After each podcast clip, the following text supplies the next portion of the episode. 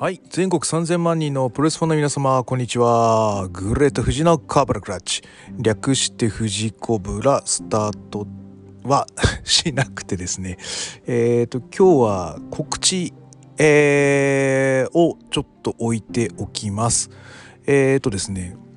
なんか知らないですけどあれよあれよという間にですね好き放題撮ってましたらあのー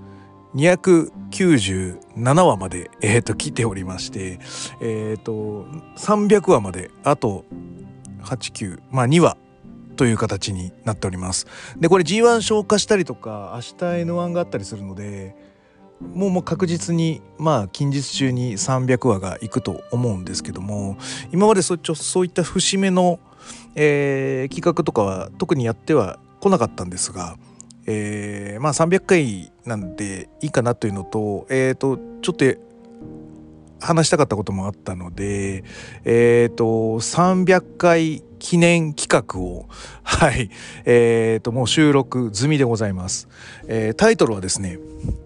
2002年のロックということでですね あの私がですねえっ、とアメプロまあ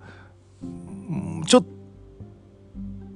どっぷりと使ったですね。どそれまでもアメプロは好きだったんですけどこの2002年のロックを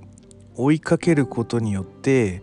アメプロどっぷりになってしまったというですね。あのそういううん。きっかけ。いやなんかねプロレス界全体のうねりがねもうあそこに集中してたと僕は思ってるのでそういったお話をですねちょっとしたいと思っております。えっ、ー、とですねあのー、一人で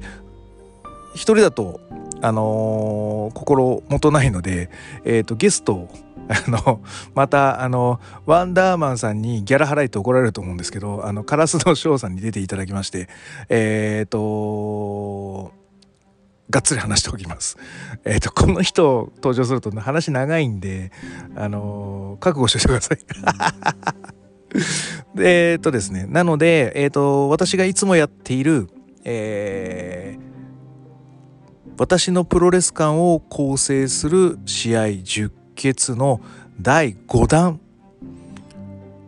ロック VS ハルク・ホーガンまでの流れをえー、この2002年のロックとともにお楽しみいただければと思っております。はい、えーと、なんかね、あのー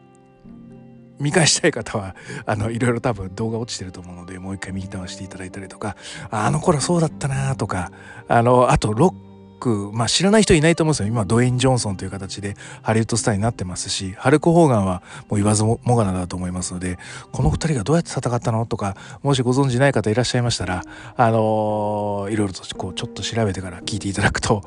こういう時代の流れだったのねとか